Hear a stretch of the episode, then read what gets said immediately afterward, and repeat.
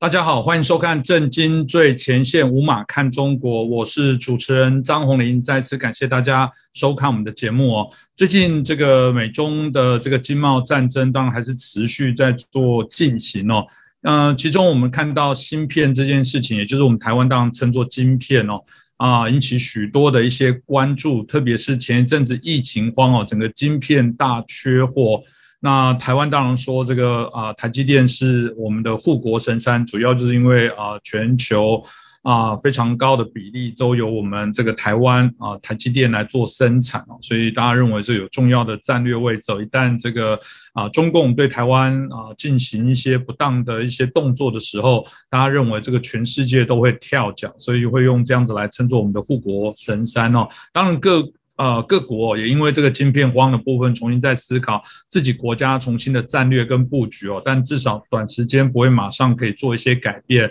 因此这个啊所谓的晶片啊或者芯片哦这个部分来讲啊，在美中之间还是一个非常重要的角力。那今天我们开心啊邀请到我们啊这个旅美经济学家，也是我们啊这个旅美学者陈小龙博士，陈老师你好，你好，主持人好，观众朋友们大家好。那我想，我们接着就来请教一下陈博士哦，因为我们刚刚提到晶片非常的重要那各国也因为这段期间造成了晶片荒，引起啊全球许多的一些恐慌跟讨论哦。呃，在美国的商务部有提出了一个将近二十多条的一个说明哦，然后严肃一点的说啊，他会针对这个国防生产法的法制法规哦，这法规基本上还蛮严厉的部分，所以终究只是单纯的一个贸易上的调查，或者美国有怎么样的一些盘算哦，这。问是不是可以请教陈老师，可以帮我们分享一下？晶片呢？它已经是二十一世纪各个国家工业制造的核心部件了。不但是民用产品的严重依赖它，军用装备也完全依靠它。那么与此同时，另外一面就刚才主持人谈到的，现在高端芯片的制造越来越单一产地生产，台积电呢就是其中晶片产业链当中的主要的加工环节。那美国半导体工业协会和波士顿咨询公司啊，今年四月初发过一个研究报告。这个报告说呢，过去三十年啊，全球的半导体供应链的区域专业化进步很大，那么生产力也持续增加，成本降低。但晶片制造的区域专业化也使得全球半导体供应链出现了漏洞。那就是说，如果一个地区的产量占全球市场百分之六十五以上，那就存在着潜在的危机。那么，一旦发生自然灾害、基础设施关闭或者国际冲突，就会中断全球的芯晶片供应。那么现在呢？这个全球晶片制造的这个产业分布状况呢？根据香港经济日报今年四月二十八号的报道呢，东亚地区是占全球半导体制造份额是达到四百四分之三，百分之七十五。那么非常容易受到地震还有地缘政治紧张这种局势的影响。那么其中呢，十纳米以下的这个先进晶片的制造技术呢，目前是掌握在台湾，占百分之九十二，韩国是占百分之八。那么以极端假设的情况来看的话，如果台湾的代工厂完全中断一年，就会让全球的电子供应链停摆。呃，我们今年四月七号的节目里曾经讨论过今年全球晶片危机发生的具体原因。那么现在隔了半年时间，我们重新又谈到这一点啊。那我还是想简单重复一下，今年这个全球晶片危机为什么会发生？实际上，今年的晶片危机是一系列的意外事件的连锁和叠加效应。虽然每个事件、意外事件本身啊，它都是局部事件或者是决策错误，但是在晶片产业链当中产生了多米诺的骨牌效应，以及整个产业链的共振。我下面简单的、比较快的这个回顾一下，造成今年全球晶片危机的这个具体原因。第一呢，是今年这个去年春天全球疫情爆发，汽车行业大幅度减产，那么汽车厂商呢为了节省成本，就取消了不少车用晶片的订单。第二是中共点燃中美冷战以后，美国开始制裁中共的高科技企业，这些企业在制裁生效前大批量采购。各种抢购各种晶片，那么就占用了晶片企业的产能。第三个就是这个晶片生产过程中需要一种叫堆积膜，它是这个晶片过制作过程中必不可少的清洗液，主要是来自于日本这个未知素公司，它的原料呢是未经加工过程中的副产品。但是因为今年疫情后，日本的很多餐馆关闭，味精减产了，就导致堆积膜供应短缺了，就影响到晶片企业的增产能力。那第四个原因是，今年二月四号，台湾桃园的新兴电子厂房失火，那么它供应全球多家晶片大厂的载板产量也减少了。第五个因素是，今年二月十三号，日本福岛近海发生地震，那么全球的车载晶片市场排名第三的日本瑞萨电子的一家主力工厂，因为受地震影响，一度停电，生产线暂停。第六个因素是。二月中旬，寒流袭击美国德克萨斯州，发生大规模断电，那么当地几家车用晶片厂停产。第七个因素是三月十九号，这个车用晶片厂商就是日本的瑞萨电子失火，工厂停产。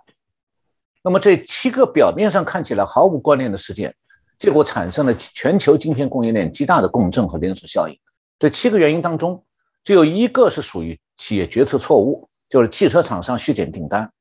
那么另外一个是属于政府决策的结果，那就中共把它的企业抢货。那剩下五个因素当中，两个是自然灾害，两个是火灾，一个是防防控灾疫情导致的这个副作用。那这次全球的晶片危机说明了五个问题：第一个就是在和平时期啊，各种意外事件都可能导致晶片供应链的中断或者减产；第二就是。中共对台湾的军事威胁越来越露骨，越来越大。那万一中共决定进攻台湾，那全球晶片供应链就会毁灭。那么第三，即便中共此刻不发动进攻，那么他抢购晶片并非只是用于民用产品，同样会用在军用装备上，像坦克、直升机、登陆舰艇等等。那美国为了协助台湾加强国防呢，当然需要掌握中共从台湾抢购的晶片数量，还有它的类型。那么第四就是台积电啊，目前是在中美两国之间两头转。那么同时我们也要看到，企业的利润啊，可能和台湾的安全发生冲突。在晶片上赚未来敌人的钱，和卖石油不同，石油是卖出去用掉就没有了，那晶片是安在登陆的。舰艇和直升机啊，水陆两用坦克上的，那就成为中共占领台湾的关键技术支持了。那第五个就是，如果就中美冷战可能爆发热战的这个状态而言呢，一旦中共要是要攻击台湾的话，那么之后韩国也将被中共控制，那个时候全球晶片供应链就会成为中共用来进行全球扩张的工具，因为。它不是在台湾，就是在韩国，所以呢，这个晶片供应链就变得非常危险。显然啊，现在这个晶片供应链不只是生意而已，它也是扩军备战所需要的技术支持。那其他国家可以讲说，中共打台湾，他们可以坐在一边看，两边各卖东西赚一笔钱。那唯独台湾的企业不能这样做，因为中共现在反复明确表态要攻击的只有一处，就是台湾。那么，台湾的企业是不能够为中共攻台提供技术支持的，不能做帮台湾自杀的事情。所以，我们要记住一条：在和平时期是可以在商言商的。那么，中共点燃新冷战以后啊，两岸之间的和平时期事实上已经结束了。那除非是台湾迎接共军和平登台，像今天的香港那样统治台湾。那即便是如此，我以前也讲过，台湾仍然会被共军。用来做进一步对东扩、对东面扩张的前进基地，被中共置于对其他国家的战火之下。所以现在对处于潜在的热战前沿的台湾来讲，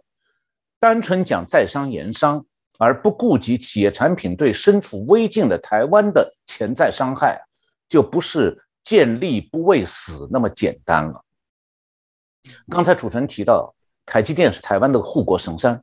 它是有对台湾的社会责任的。那我想说啊，以台湾为基地，以台湾投资人为依托的台积电，它所有的社会责任当中，保护台湾的安全是它对台湾的最大的社会责任。那么台湾呢，有些人会以为说，向中共投降也好嘛，钱照赚，生意更好啦，因为中国市场大嘛。这是一种从来没有经过中共统治的人呢极其愚蠢荒唐的想法。这两天，香港中共已经在按照这个香港人个人的政治立场来清查这些这些人在香港银行的个人资产，先是清查，然后冻结，最后就没收。我们要记住，共产党坐不改姓啊，摆明他是要共产的。那谁是共产党的对共产的对象？那当然是有钱的人啊。那么中共在五十年代他就是这样干的。那么最近中共对大陆商界的整肃。其实也给了台湾商界一个警讯，就是中华民国尚存，台湾商界去大陆赚钱还有一个退路。那么如果中华民国不存，台湾商界可能就只好坐等共产党共产了。尤其是现在中共这个缺钱缺的厉害，状况前所未有的困难，今后他打仗要用钱地方太多了，所以他要共产不是什么想象不了的事情。呃，主持人前面也提到过，这个美国在考虑动用这国防安全法来考虑这个掌握全球半导体供应链的全貌。其实原因也很简单，就是现在这个次高端晶片供应链的大部分和高端晶片供应链的全部都在东亚地区。不光是美国自己的军事装备需要依靠高端晶片晶片的供应链。美国潜在的敌国中共的军事装备也依靠这条高端供应晶片的供应链，所以台湾是不能够只一面指望说美国为防卫东亚安全做出贡献甚至牺牲，一面帮助中共中共呢增强攻台的军力。同时呢，如果中共的军力增强，就会造成对美国的负担和压力。那《华尔街日报》十月二十五号有篇报道说。美国国家反情报和安全中心的代理主任叫做 Michael Orlando，他表示说，他的团队现在正在缩小工作重点，缩小到五个方面，五项关键技术，就是第一项五项当中，首先是半导体，然后是生物技术、人工智能、量子计算，还有这个水下无人机和手术机器人这种自主系统。然后他强调，他要让企业界和学术界了解中共和这个中共啊，为了这个收集尖端的研究啊，正在采取广泛的行动。那么科学家和研究人员经常呢是把刚才讲的这五大领域看作是未来实现经济增长和获得军事主导地位的驱动力。那中共现在正在花大量资金在想想方呢。想办法要盗窃这些领域的技术机密，这也是为什么美国商务部长雷蒙多九月二十三号召开了一次第三次半导体高峰会，他是要求各国半导体呢的企业自愿性的在四十五天里头交出涉及企业运营和客户的敏感资讯的背景。那么，美国商务部的目的呢是掌握半导体供应链的全貌。那么，可能对台积电来讲的话，它的客户资讯当中对美国敏感的。无非是中共订单方面的内容。那么十月五号，台湾媒体报道说，这个在野党有立委担忧啊，说台积电如果交出资讯，呃，好像是这个失去了企业主权。那么我注意到呢，其实中共也表达了一模一样的意思。呃，中共呢其实是不愿意让美国知道他到底从台积电订购了多少次高端的晶片。那么，因为其中的型号是可以暴露出军用目的的，这也就可以想见，为什么中共已经对台积电施加压力了。那证据就是中共的《中国证券报》十月二十五号、二十五号特地发表了采访台积电的报道。那么，中共对台积电施加压力的时候，台湾的在野党立委在哪里呀？他们怎么有表示过担忧啊？美国是台湾的盟友。中共却实际上是刀枪相逼的台湾的敌国，台湾和台湾的企业应该站在哪一边，不会是一个很难的思考题。我想老师刚一提的时候，应该让大家非常惊讶，就发现说原来这背后的部分那可能有比我们想象都复杂的这些课题哦。当然，的确像老师所提到的哦，这个企业的社会责任到底是如何？呃，如果你知道你所这个在商言商提供的晶片是给敌国，最后做成武器来对你的国家人民，这个护国神山可能这个招牌啊，我觉得真的都会生锈了一些哦。那这个值得我们当然深层的部分去做一些啊讨论跟了解哦。当然，这个部分也会让我们延伸一个好奇的问题：为什么这个中国花了这么大力气，他们的晶片还是做不起来？呃，我想先简单向我们观众朋友们报告一下，中共它的晶片研究啊，呃，到底是个什么状态？其实，中共的晶片工程啊，历史算是蛮悠久的，不比台湾少多少年。他也曾经多次试图自己去研究那个光刻机的技术，还有相关的设备。那么，恰恰是在这个过程当中啊，暴露出来共产党体制运作的失败，还有暴露出来他在最后没有办法就用技术窃密的手法。那中共是在一九九零年由中国的国家计划委员会和机电部开始了一个叫做面向民用芯片的叫做“九零八”晶片工程。它是以江南无线电器材厂和中国电子部第二十四研究所合并成立一个无锡微电子无锡微电子联合公司，后来改名叫华晶电子。它以这家公司为基础呢，中共一共投资二十个亿。这个时间点呢，比台积电创办只晚四年。那台积电是一九八六年由工研院主导成立的，当时是与荷兰的飞利浦公司签约，获得了技术。那么，工研院早先的半导体技术呢，是主要来自七十年代由经济部中华民国经济部出资一千万美金，从美国无线电公司 RCA 引进的技术。那么这方面正好恰恰我个人知道一点，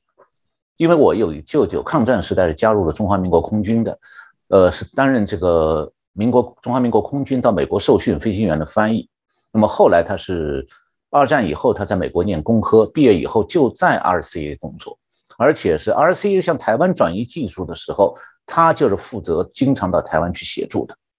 所以他跑台湾很多。那么同样是政府投资引进技术，加上企业的研发，中华民国政府对台积电所投资的这个资金的数量远远小于中共对晶片产业的投资。那结果呢，是台积电成为全球排名第一的晶圆大厂，中共则只能从台积电进口那些次高端的晶片。那刚才讲讲的是中共的第一个晶片工程“九零八”晶片工程。那么，中共有一个体制，它自己叫做举国体制，就是全国的力量全投进去。这个体“九零八”晶片工程从立项到投产，历时七年之久，完全归于失败。它一九九七年投产的时候，已经落后于国际主流技术水平四五代之差，投产的当年就亏损两点四亿元人民币。这就是举国体制的宿命。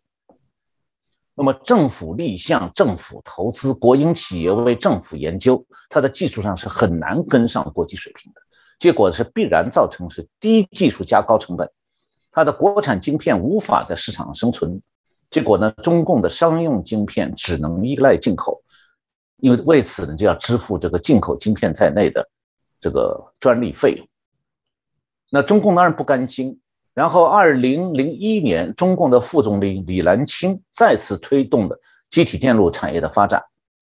中共推出了一个一一套对晶片产业的财政支持和税收优惠政策。那么，二零零二年的时候，把光刻机列入了“八六三”重大科技攻关计划。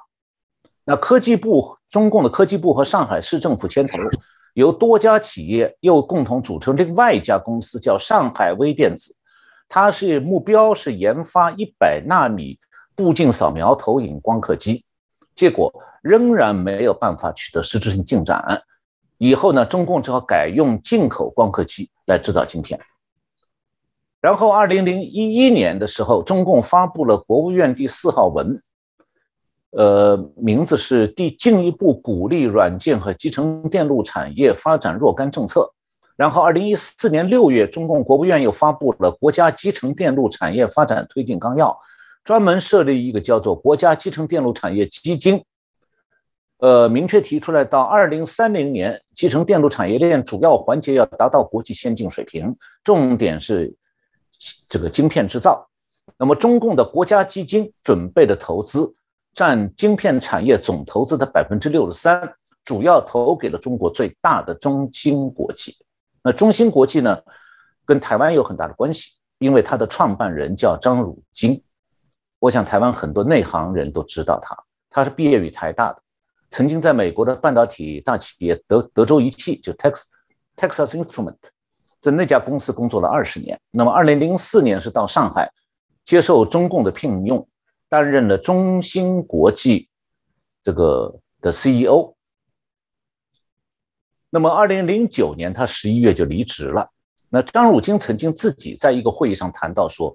二零零零年建这个中芯公司的时候呢。当时美国的小布什政府对中共比较支持，所以就开放了一些限制。所以中中芯国际从美国引进了零点一八微米和零点一三微米级别的技术设备和产品。那么克林顿任期内呢，对中国的芯片制作设备啊，还有技术呢，也减少了限制。所以中兴又从美国先后进口了九十纳米、六十五纳米、四十五纳米和三十二纳米的芯片制造设备。那么这套三十二纳米的设备制造呢，可以延伸到二十八纳米。那么这一系列光刻机呢，就是中国大陆这个中兴公司到现在为止制造芯片的设备条件。现在中国的芯片制造业里头最大的厂家是中兴，但是它在中国的芯片市场上只占几分之一，因为大部分中国需中共需要的这个次高端晶片。他们只能是从台积电采购。那么，中共发展晶片产业主要是为了军方扩军备战的，去为扩军备战提供这个技术支持。那么，中芯公司现在正在试图制造这个十四纳米的处理器和存储器这两类高端的通用芯片。那么，这两类芯片的重要、最重要用户仍然是中共军方。呃，二零一四年，中共。再次提出来，到二零刚才前面讲到二零三零年，这个集体电路的这个产业链的主要环节达到国际先进水平。那么，他是想在一片空白的基础上实现弯道超车。它主要靠两条，一个就是经济全球化条件下跨国技术合作，购买这个光刻机这样的晶片制造设备，通过外国企业的后续技术服务维持进口设备的运转。这方面呢，中芯公司就是这样做的。那么另外一条路就是到外国，国外呢高薪挖技术人才，指望他们带枪投靠，用这种方法盗窃外国晶片产业的尖端技术机密。那么在这一方面，有一家福建的中共创立的晋华公司，它就是出师未捷身先死，为因为盗窃机密，这个公司就垮掉了。这两条路刚才讲的一个是购买设备，一个是。挖人才、偷技术，这个两方面结合起来，就构成了中国这个晶片产业，就 IC 产业的成长模式。那么这里就要讲到晋晋福建这个晋华公司了，它是中共计划要建的三大晶片制造基地之一。他自己呢是自己自主研究设备是没有指望的，所以他是试图通过间谍、技术间谍的手段实现晶片的国产化，最后是惨败收场。我呢，二零一八年十一月二十九号在大纪元网站上发表过一篇文章，标题是“体制失灵和轨道失败，中美贸易战晶片版探秘”。这里文章里头详细介绍了晋华案发的详细经过。那么在商用晶片当中啊，这个动态储存器非常重要。那么二零一四年，中共是投入了一百亿美金，成立了三家存储器制造公司。其中刚才提到福建的这个晋华公司是负责生产通用型的存储芯片。那晋华公司本身是两手空空的，它主要想从台湾挖高科技主管来主持公司发展，然后下一步走上了犯罪的道路，那就是从美国的美光科技挖技术人才带枪投靠，然后让技术间谍呢从美光偷走了九百多份技术机密和专利档案。那么美光公司呢？发现技术机密被盗以后，二零一七年的台湾提起诉讼，桃园地检署受理立案，然后美国司法部是二零一八年呢，这个又通过联邦大陪审团对福建的晋华公司，还有他在台湾的合作伙伴台湾的联华电子，以及联华的三名员工，对这联华电子、福建晋华和三名员工，美国大联邦大陪审团也提起诉讼，指控这两家公司涉嫌窃取美光公司的知识产权和商业机密，价值达八十八亿美金。那么，所有的这些被刚才提到的被美国的被指控的这些被告呢，是被美国指控为共谋经济间谍罪。然后，美国宣布对晋华公司的技术和零部件实行出口禁令。当时是晋华已经从美国购买了一部分设备，已经到货了，正处在装机验机的阶段。结果，美国商务部的禁令下达以后。美国的相关的半导体设备零部件和软件供应商立刻停止了一切技术合作。那么，晋华在台湾的合作者联华公司呢，接到了中华民国国贸政府国贸局的禁令，也停止了与晋华公司的合作。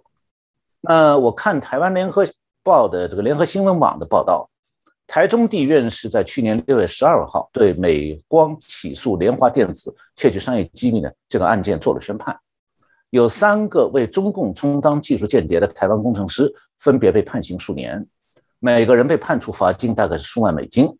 另外呢，联华电子被判处这个罚金一亿新台币。福建的中共那个净化公司是以碟开路，然后就梦断中途，它进口的设备不能运转，企业陷入半死不活的状态。那么现集成。这个集体电路啊，它的芯晶片分成高端通用晶片和专用晶片两大类。在专用晶片方面呢，中国只有少数企业能够追上世界水平，这主要是指民用的晶片。至于高端的通用晶片，中国与外国的先进水平的差距非常大，这就是中共半导体产业的重大短板。呃，中共在高端的通用晶片方面对外依存度很高。每年进口要两千多亿美金的晶片当中，它进口的七成是处理器和存储器这两类高端通用晶片。我看到日本的日经亚洲是 Nikkei Asia，它去年三月有一个调查，说有七家这个为中国的晶片制造公司这个制造设备的制造商，他们表示讲。他们来自中国的订单，大部分都是在生产，将来是要生产十四纳米到二十八纳米的机器。有些制造商甚至提供的是比这还要更老一代的晶片生产设备。那么，中共是在这个今年的全球晶片危机当中，大量下单购买晶片，主要是买次高端的芯片。他是生怕他军工企业的军备生产因为晶片库存不足而减产。这个。我看到美国华府有一家智库叫做 Cato Institute，这个他有一个高级研究员叫 Scott，呃 l i n s i c o 他认为说中国的晶片生产水平仍然处在中游，距离世界顶尖水平至少有五到十年的差距。他曾经接受美国之音采访的是说，中国的晶片产业很能在很难在高端领域赶上台积电或者三星或者 Intel 这三大巨头。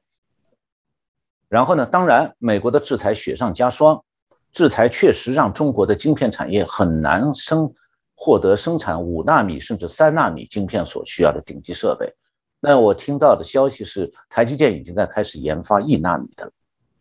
这个晶片了。所以从这方面来讲的话，呃，中共是追不上。那么追不上，他一方面在抢货，一方面他也还在偷。是，我想老师刚刚这个所啊介绍，目前中共哦，就中国对于这个晶片的发展哦，可能有一个更清楚的脉络。的确啊，短时间它是没有办法再用我们谈谈呃，就说短时间简单的说，它是没有办法用它正常的状况去获得技术上的领先，除非它继续用一些不好的手段。这是西方现在对于这些方式，或者呃可以理解美国刚刚前面提到的，它必须要去掌握这些晶圆的相关的流向哦，但。相对就比较好奇，就是谈到这个俄罗斯哦。那我们常谈这个中国的晶片被美国卡关。同样，俄罗斯如果以刚刚的数据来看，它也不是一个所谓的晶片生产的大国。但好像哦，大家很少提到说，呃，俄罗斯啊，晶片被卡关，甚至好像也没有影响到它作为一个还是军事啊这个武器研发的一个强国，还是说俄罗斯有一些特殊的状况，它真的对于晶片荒，对于这些晶片的短缺，它有什么原因，它都没有受到影响呢？这个请教老师。我先简单介绍一下这个俄国的这个，它是个武器出口大国，而且它也在美苏冷战期间建立了庞大的军工体系，但是它的技术水平到底怎么样？它的技术基础怎么样？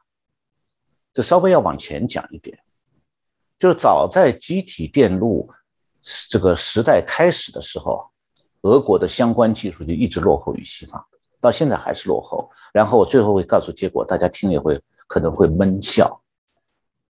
就上个世纪六十年代的时候，发达国家的电子工业就开始把晶体管的零部件组合成集体电路，简称是 IC。那然后呢，集体电路就越做越小，以后被称为晶片。那它运算速度是越来越快，到了今天是机体电路无处不在，从军用的飞机、飞弹、舰艇、卫星，到民用的汽车、电脑、手机、家用电器，全都要靠晶片来维持运行。那晶片产业是属于电子工业的高精尖行业，它上游呢是这个晶片设计，技术难度最高，主要是靠美国的公司。那中国目前是只能够设计低端的这个低功能的晶片。那晶片产业的中游是晶片制造，就是用光刻机制造晶片，它的原理不复杂，难在光刻机的工艺和技术本身极为复杂。中国现在只能进口现成的制造设备。那么晶片产业的下游是晶片的测封试装，呃，测试封装，这方面技术难度比较低。那俄国怎么做的呢？它是也研究了自己的集成电路。但始终跟不上西方半导体产业的快速发展，主要原因是说，它在这个方面的研发靠的是政府的项目和国营研究机构。那么这种体制没有研发和创新的活力，因此到现在为止，俄罗斯的 IT 领域还是比较落后的，它也没有能力追赶高端晶片的制技术。呃，俄国现在主要是两家集体电路制造商。都是俄国本国的公司，半军工的。这个一家叫做 Micron，还有一家公司叫做 Angstrom。这两家公司呢，前面一家，呃，它生产的晶片，它也生产晶片，是六十五到二百五十纳米。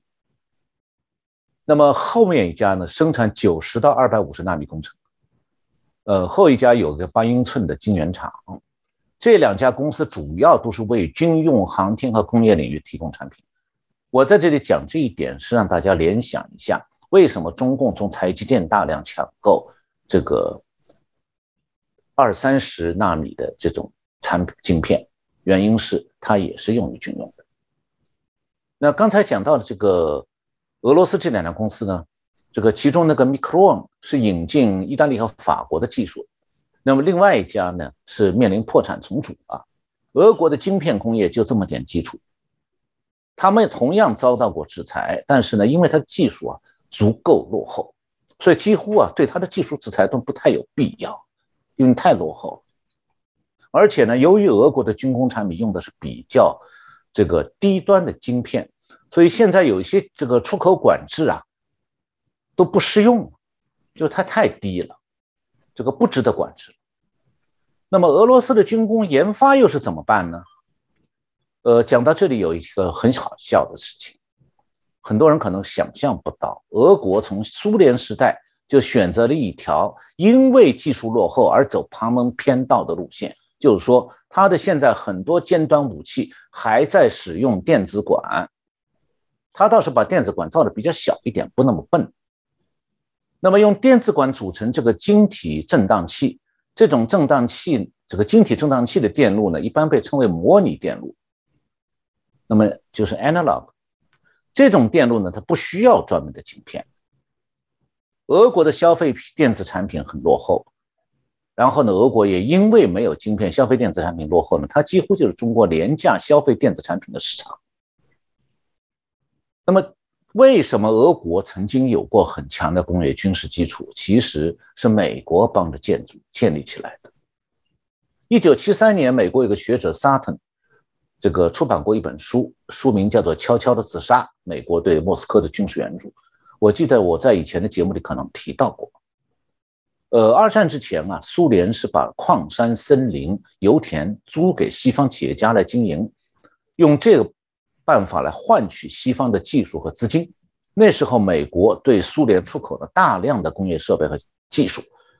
结果呢，苏联的三大钢铁基地，一个是马克尼特戈尔斯克钢铁厂，一个是库兹涅茨克钢铁厂，一个是扎波罗钢铁厂。这三大苏联最大的钢铁厂是美国，全是美国技术。美国工程师帮助安装的。那么，苏联最大的第涅普水电站、最大的汽车厂 Gorky 汽车厂，还有三个大型拖拉机厂，也都是美国工程师从美国带了设备、技术来帮苏联建的。那么，这个拖拉机厂，呃，懂一点军工的都知道，打仗的时候马上就可以造坦克了，同一条生产线。所以，呃，在太平洋战争之前呢，日本的关东军。和在东北和蒙古的交界，一个叫诺门坎的一个地方打过一仗，关东军惨败，原因就是当时苏联用上了美国的技术造了坦克，那么日本的坦克制造技术呢，还是第一次世界大战中引进的，所以在苏联坦克炮的炮火面前，苏联坦克兵把日本的这个坦克叫做铁皮盒子，就是薄的，苏联坦克一炮就能打穿的，所以关东军的坦克在苏军坦克面前完全不经打。那么二战期间，美国又作为苏联成了美国的盟国了，美国又大量的继续给苏联提供军用车辆还有技术装备。那么二战以后呢，苏联又把几万德国的火箭工程师抓到苏联去，这逼迫他们为苏联完成了飞弹发展方面的突破。那这方面就是说，俄国的军工基础实际上是美国帮着建，而中共又间接的从中得到了美国的技术的好处。就是五十年代，中共和苏联处于蜜月那段时间，中共间接的从美国几十年前援助苏联的重工业技术当中得益了。那么，中共的现代军工产业呢，是上个世纪五十年代开始建的，当时是苏联为中共提供了一百五十六个工业项目，大部分都是服务于军用目的的。那么，为中共建造军用飞机、大炮、坦克、军用舰艇。这些工业呢奠定了基础。那么以后呢，苏联在呃中共在原子弹、飞弹和卫星这些领域有所突破。这里面既有苏联援助的基础，也有中共专家的自己的研发。那么文革时期啊，呃，中国是为自己拥有完整的工军工体系很骄傲，而且宣称它是靠独立自主、自力更生。其实呢，中共当时这个初步建成的这个军事工业体系。并不是独立自主、自力更生，相反是靠苏联提供技术、图纸、设备、样品。苏联还派了大量专家手把手教中国人。那么苏联人撤走以后，这些技术、设备、图纸、样品基本上都留在中国了。中国的军事工业体系就是这样的：用苏联的模板一样画葫芦，然后生产了大量军事装备，再出口到援助到越南、北韩、阿尔巴尼亚去。那么，苏联的技术援助啊，曾经让中共在短短的三十年内从落后的农业国变成了具有军工体系的大国。但是，因为中苏交恶，从五十年代末期开始，苏联就不再无偿提供技术了。那么，中共军工体系呢，它的技术进步因此就停滞了。这说明啊，一次性的苏联技术援助并不能保证中共军事工业不断的升级。那么，同样的，美国历史上对苏联的技术援助。也不可能保证苏联的工业水平永远紧跟美国的领先地位。那么，在中共的原子弹、飞弹、人造卫星的研发过程当中啊，苏联人是有所保留的，没有把全部的技术机密和 know how 完全交给中国人。那么，中共呢，从这个国外，特别是美国，想办法动员了一批科学家回去，然后从自己做了一些研发。那么，中共当时把这。把这个叫做两弹一星，就原子弹、飞弹和人造卫星。他把它毛泽东时代的时候，把这个两弹一星的研发模式归结为说，是中央重视国家攻关，全国支援重点突破。这个就是苏联的模式，苏联的国防科研也是一模一样照这个模式做的。我为什么要下面介绍这个中共这个模式？因为它就是今天中共军工可能成功一些，但是民用产品的技术攻关总是突破不了的真正原因。所谓的国家攻关，呃，就我刚刚讲的这个苏联模式，也是苏联科技失败的原因。所谓的国家攻关，就是说要靠集中政府的财力和全国的技术人才和实验条件。不惜工本以达成项目目标，这是集权国家的体制优势，只有在集权国家才能做到。那么这种模式呢，它是可以针对有限的重点项目实施攻关的，是有可能取得重要进展的，当然也可能遇到瓶颈就搁浅了。那国家攻关的优势是把整个全国的力量集中起来，不计工本。那它的缺陷也是不计工本。因为它不计工本，凡是能够得到中央重视、全国支援、重点突破的项目，短期内是可能取得进展的。所以啊，共产党国家的军工企业和研究机构，他们最关心的事情啊，是怎么样把他们的研究计划纳入所谓的中央的公关的范畴。至于项目的总成本，中共的军这个共产党国家的军工科研部门是不大关注的，因为他只要立了项。这些项目成为他们的钓鱼工程，就慢慢和中央政府讨价还价。我已经上马了，已经开始了。呃，现在起步的资金已经花掉，你不能后面不给钱啊。虽然超过预算好几倍，那你总要给嘛，不然的话前面的钱都浪费。所以他就不愁要不来资金，也不愁要不来外汇。那么这种科研开发模式呢，用在军工领域。这个也许是可行的，因为军工军用装备的开发只有中央政府一个买家。开发靠中央呢，好像也无可厚非，但是如果民用产品研发也要走国家攻关这条路就行不通了，因为中央政府没有无穷的资源去包办所有行业的技术研发需要。那更关键的是，民用产品用户是千家万户，你研发出的产品有没有商业价值，要看用户是不是买账。那么中苏两国是可以在军工重点项目项目上面砸下大量的人力、资金和技术，完成某些突破。但他没有办法在民用工业上赶超西方。那在民用工业方面，其实苏联还远远不如中国，因为苏联直到解体都一直是闭关锁国，拒绝实行所谓的开放的市场经济。那苏联解体以后，它所有的工业企业都是国营，呃，就是解解体的时候，国工业企业都是国营的。那么私有化过程当中呢，这些国有企业就落到了企业职工和厂长的手里。我在俄罗斯专门做过这方面的调查，写过。论文发表了，所以俄罗斯的这些企业私有化以后，基本上不和外企合资的。所以苏联的消费品工业一直没有办法引进西方的技术，而中国呢，是因为有港商、台商帮着中共完成了这过程。呃，几年前啊，中共提出了“中国制造二零二五”计划，目标呢是到国际市场上争夺外国消费者。这种情况下，一种中国产品是不是有商业价值？中国政府的评价其实毫无意义，因为一切取决于国际市场竞争。那么中共有一个思维的混乱或者悖论，就是他引进外资的时候，他强调说我们中国制造产成本低廉，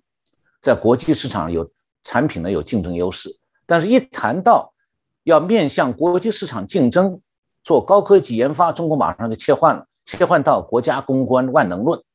强调说我们有不计工本的长项。那这种悖论啊，是出于他中共对民用产品技术开发的无知，因为在民用产品领域，国家公关不是万能的，关键是政府的决策官员、科技专家不了解千变万化的市场需要，也没有成本概念和市场消费承受力概念。那么在技术密集型产品或者高科技产品的国际竞争市场竞争当中啊。国家公关这种模式不计工本，它在国内的优势，实际上在国际市场就变成国际劣势。因为中国产品的外国竞争对手，他不仅更了解国际市场用户的需要，而且拥有成本优势。外国公司能够在国际市场攻城略地，除了产品性能优良以外，还主要是他们在研发过程当中就不断在这个节约工本。那么，共产党国家的技术研发体制。搞军用项目不计工本，只求成功，大体上马马虎虎，做不到一流、二三流是可能的。但是在民用产品的研发方面，这种模式就不灵了。要么是企业依赖政府支持，缺乏真正的市场竞争力；要么就是企业只能只想搞快钱，他要搞技术就这种东西。像中国大陆的腾讯啊、阿里巴巴都是这样。那么，中国民用企民营企业通常舍不得大长期的大投资来扶持基础研究，那没有扎实的基础研究来垫底的话，应用技术开发只能靠抄袭模仿。那么，中共在这个技术发展方面，这种用政府控制企业、企业依赖政府的体制，实际上没有办法帮助中共实现所谓的弯道超车的。是老师刚刚提到，大家也可以来了解哦，这个俄罗斯为什么相对于在这个所谓的啊这这个晶片的制裁的相关的啊掌控的部分，好像影响比较小，也很少啊看到国际新闻针对这部分来做一些讨论哦。这个我们谈到美国对于中国的这些晶片哦有所这个控制哦，那我们知道不管是这个华为哦，就中国最大的电信龙头，或者我们看到最大重要的制造厂商中兴哦。啊，在美国基本上都列为这个所谓的黑名单哦，但在十月二十二号的《华尔街日报》也报道了这个，呃，事实上在二零二零的十一月啦，在二零二一的这个四月左右。啊，各自哦放行了大概一百多张的这个啊，这个所谓的出口进口相关的一个许可哦，当就已经大家好奇啊，说是不是还是玩假的？美国基本上，嗯，还是不得不这个对于这个所谓的晶片啊，这个允予放行哦，这个表示会不会就大家所担忧的，其实只是表面上跟啊台面下的部分还是不大一样哦？这原因背景到底是什么？老师可以跟我们分享吗？呃，关于中国这个经济的实际状况，我们看以后是不是，呃，再花一个时间来详细介绍。呃，今天呢，我想重点谈一谈刚才主持人提到的一些问题，就是美国的这个对华为还有对中兴的制裁啊，是真的假的？美国到底处在一种什么状态下？呃，二零二零年八月十七号，美国开始对华为的制裁升级了。那么九月九号，中共的官媒自己报道说，由于美国对华为的芯片断供，二零二一年华为的智能手机出货量比二零一九年的两点四亿部减少百分之八十。那么华为的电视机零件呢，零部件产量也要减少三到四成。但是啊，其实在这个背后，是中国和美国的经济结构都在发生着各自的巨大的变化。那么中共呢是世界工厂集中了大量美国转移过去的制造业生产能力。那与此同时，美国的经济结构呢变成了以知识经济为主的状态。这样的话呢，中美经贸关系就出现了十分复杂的局面。呃，日本经济新闻前年有这样的报道，他说美国已经形成了由知识产权等无形资产创造利润的这样一个产业结构。那从美国企业的资产结构来看的话，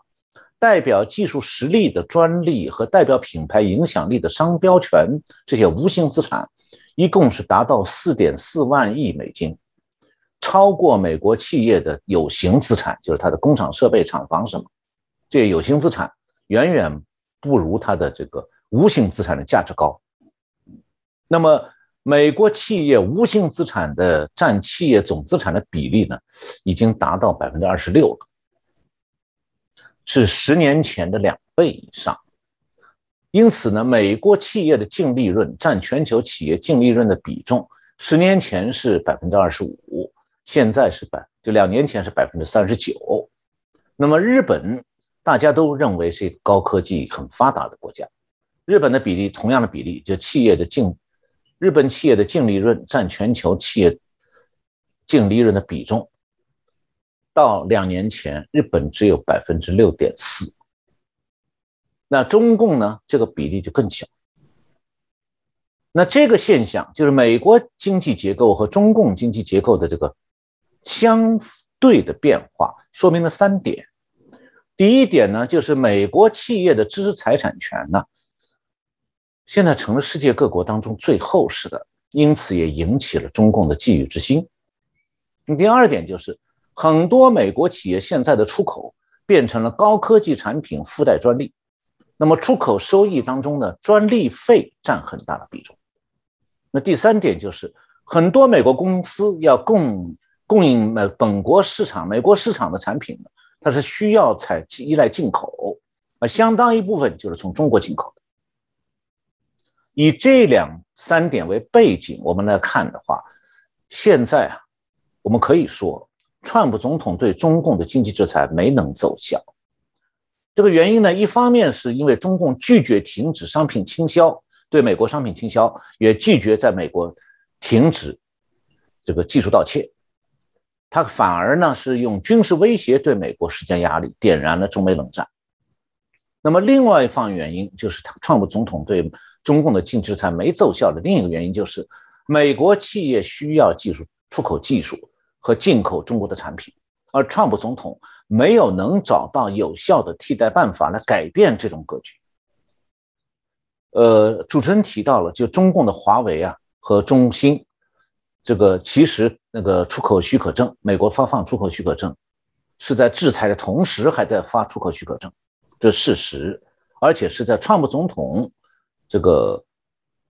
最后任期的那段时间也继续的发放出口许可证，原因在哪里？就在这里，那就是说，美国的企业需要出口这个技术来赚取利润，而这个美国制裁的只是高端技术，对一些普通的技术，川普总统也不能完全禁止美国的企业出口给华为和中兴。那么现在，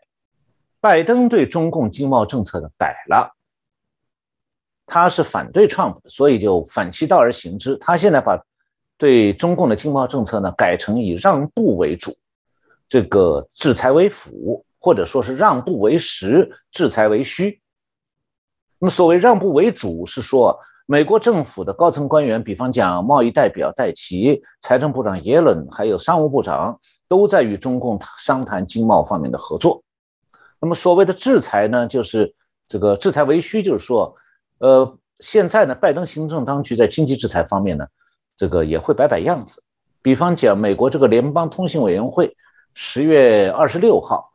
呃，就宣布他撤销中共的三家这个电信服务公司，一家叫中国电信美洲公司，一家叫中国联通美洲公司，以及太平洋网络有限公司。中国电信、中国联通就是中国两大手机服务商，国营的。那么美国说撤销他们的这个这个在美国的服务许可，理由是出于国家安全的考虑。那么这三家公司都是为在美国的华人，主要是大陆华人提供电话卡的。那么其实呢，这三家公司的服务被撤销了，顶多就是在美国的大陆华人有一点影响，影响也不大，并不是说不用这三家公司电话卡就不能够打电话。